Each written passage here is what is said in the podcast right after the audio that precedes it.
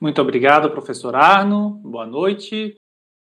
É, mais uma vez, cumprimentar o professor Arno e o grupo Iugêncio pela realização desse evento tão interessante e também por ter compartilhado conosco do Ius Comune a possibilidade de participar.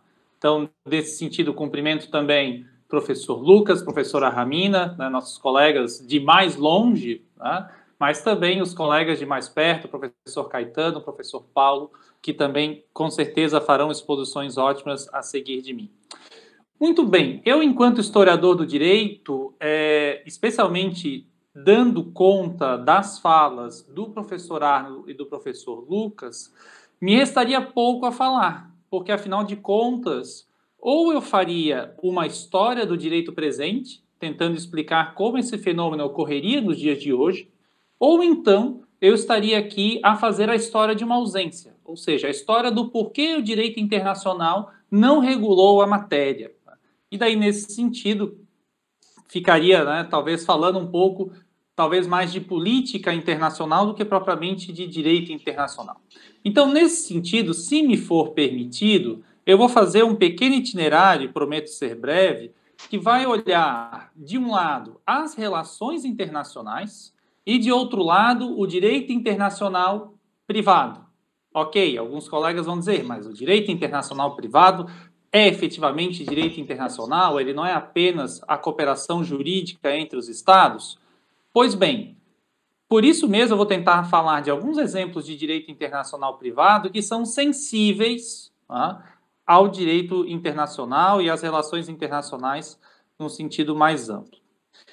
Se nós fizéssemos uma leitura é, mais é, pesada do termo e falássemos que, eventualmente, a independência do Brasil foi um golpe de Estado, o que não é necessariamente verdade, mas também não é de todo mentira. Quem lembra muito bem, a independência do Brasil foi uma secessão. Fazíamos parte do Reino Unido de Portugal e, dadas as decisões das cortes portuguesas na reconstitucionalização, na constitucionalização formal do é, Império Português, começaram-se né, várias discussões que redundaram em guerras de secessão algumas delas que redundaram na independência do Brasil. Se nós fôssemos olhar esse fato como um golpe de Estado, no sentido de uma revolução é, contrária a Portugal, nós poderíamos também muito bem é, olharmos que, no campo das relações internacionais, como é muito conhecido e bem sabido, a Inglaterra teve um papel fundamental. Por quê? Porque a Inglaterra financia efetivamente tá, a independência do Brasil ao dar o dinheiro necessário para que o Brasil pagasse a indenização correspondente ao processo de independência política.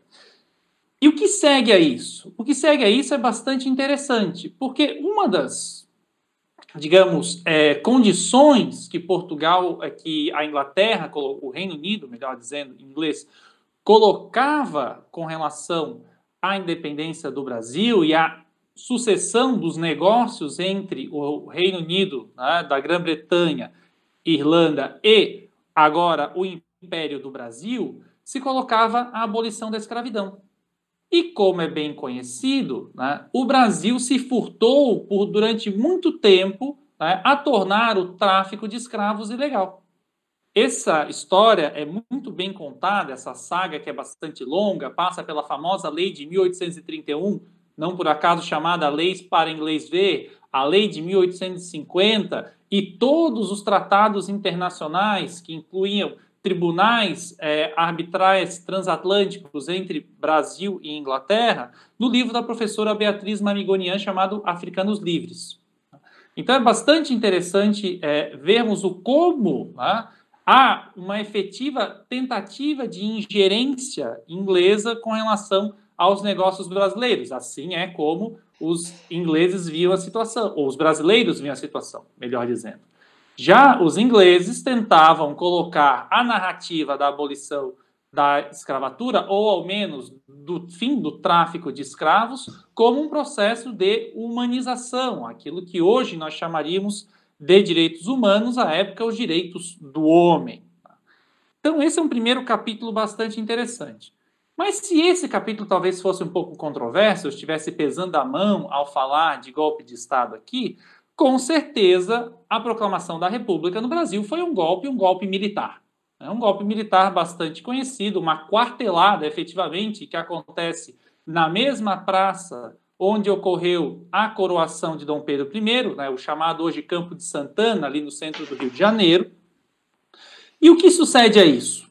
Sucede a esse golpe, né, em boa parte, o financiamento dos Estados Unidos, que começam a dar é, pitacos na política interna e que tem como uma consequência né, a política do encilhamento. Por quê? Porque a, independ... a, a, proclamação da República no Brasil e a mudança dos negócios vem a consequência uma série de crises políticas e especialmente econômicas. Né? Então todo esse resultado vai levar a uma situação bastante indigesta para o Brasil. E esse é um capítulo que ainda não foi escrito na história do direito econômico brasileiro.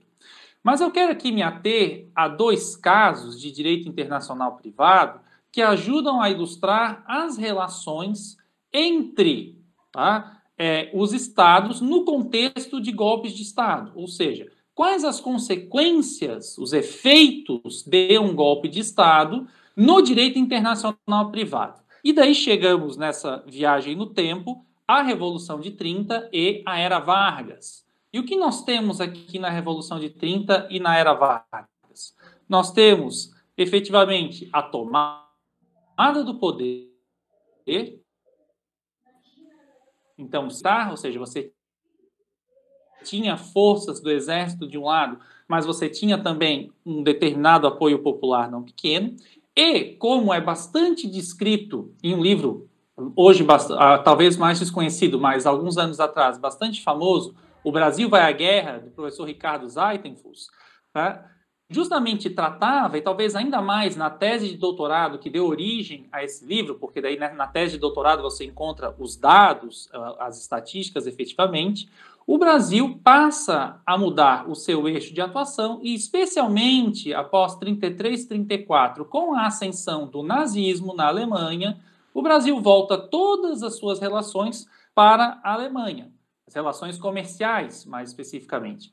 E, de certo modo, é possível falar que, por exemplo, foi o algodão brasileiro que, em boa parte, fez armamentos e suprimentos do exército alemão na primeira fase da guerra. Porque, se você olha as exportações de algodão do Brasil entre 1931 e 1940, você vai ver uma ampliação astronômica dos dados com relação à Alemanha. A Alemanha se torna, em determinado ano, não me lembro se 37 ou 38, efetivamente o principal comprador das mercadorias que o Brasil exportava, ou seja, se tornou o parceiro principal. E aonde o direito privado nisso?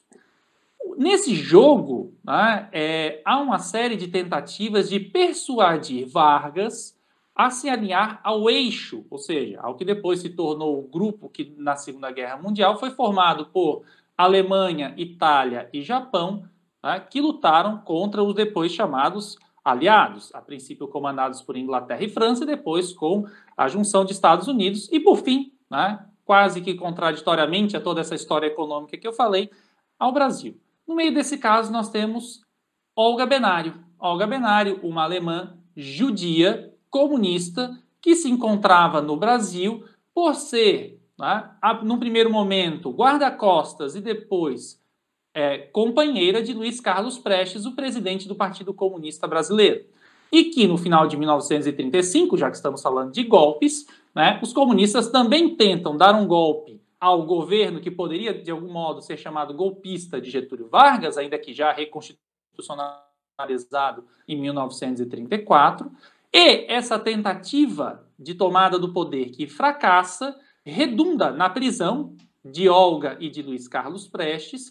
E no caso de Olga, ao invés de efetivamente processá-la criminalmente pelos crimes contra o Brasil, os crimes políticos, é por assim dizer, a opção da polícia do Rio de Janeiro foi de, obrigado professor Arno, tá, de passar né, efetivamente Olga e outras mulheres alemãs que se encontravam ali juntos na organização do golpe comunista para o governo alemão via expulsão dos estrangeiros. E é bastante interessante porque esse caso chega no STF pela via de um habeas corpus e esse habeas corpus mesmo que, e era esse o caso que ensejava o habeas corpus, que Olga já se encontrasse grávida de Luiz Carlos Prestes. E aonde entrava aqui o problema para é, não aceitar o pedido de Olga Benário? Porque ela e Luiz Carlos Prestes tinham uma união de fato e não um matrimônio de acordo com as leis brasileiras. E, de modo bastante irônico, né, num artigo que eu tive a oportunidade de escrever num livro que tem artigos do professor Paulo, do professor Lucas, é que os juízes do Supremo Tribunal Federal diziam bem, nós vamos, na prática, conceder a liberdade, porque se ela ficasse aqui no Brasil, ela deveria ser processada criminalmente. Então, para ela e o seu filho, isso deve ser motivo de alegria, de tranquilidade. E como vocês talvez bem sabem, os mais velhos já devem ter assistido, inclusive, o filme que foi feito sobre a Olga Benário, a Olga é expulsa grávida em um navio e é levada para um campo de concentração e depois migra entre vários campos de concentração até chegar num campo de extermínio e ser efetivamente assassinada. Tá? Eu iria falar sobre a ditadura militar, mas o professor Arno me disse que eu tenho apenas um minuto, que essa altura já deve ter passado. Vou apenas mencionar duas coisas. Vale a pena, em termos de contexto, ver um documentário de YouTube, que é O Dia que Durou 21 Anos, para entender como se dá a participação é, dos Estados Unidos. E também recomendo a vocês a leitura né, que se encontra na internet de um caso perante o Supremo Tribunal Federal de 1967, o caso Stengel, de né, um nazista de nacionalidade austríaca que se refugiou no Brasil. E é um caso muito interessante para ver como o Supremo Tribunal Federal, em um momento já muito acuado pela ditadura militar, lida com um criminoso de guerra, um criminoso de Estado. Professor Arno, agradeço a possibilidade de participar desse evento, ainda que eventualmente a minha fala possa parecer um pouco deslocada dos colegas, mas eu acho que de algum modo aqui tem alguns pontos para poder contribuir. Muito obrigado.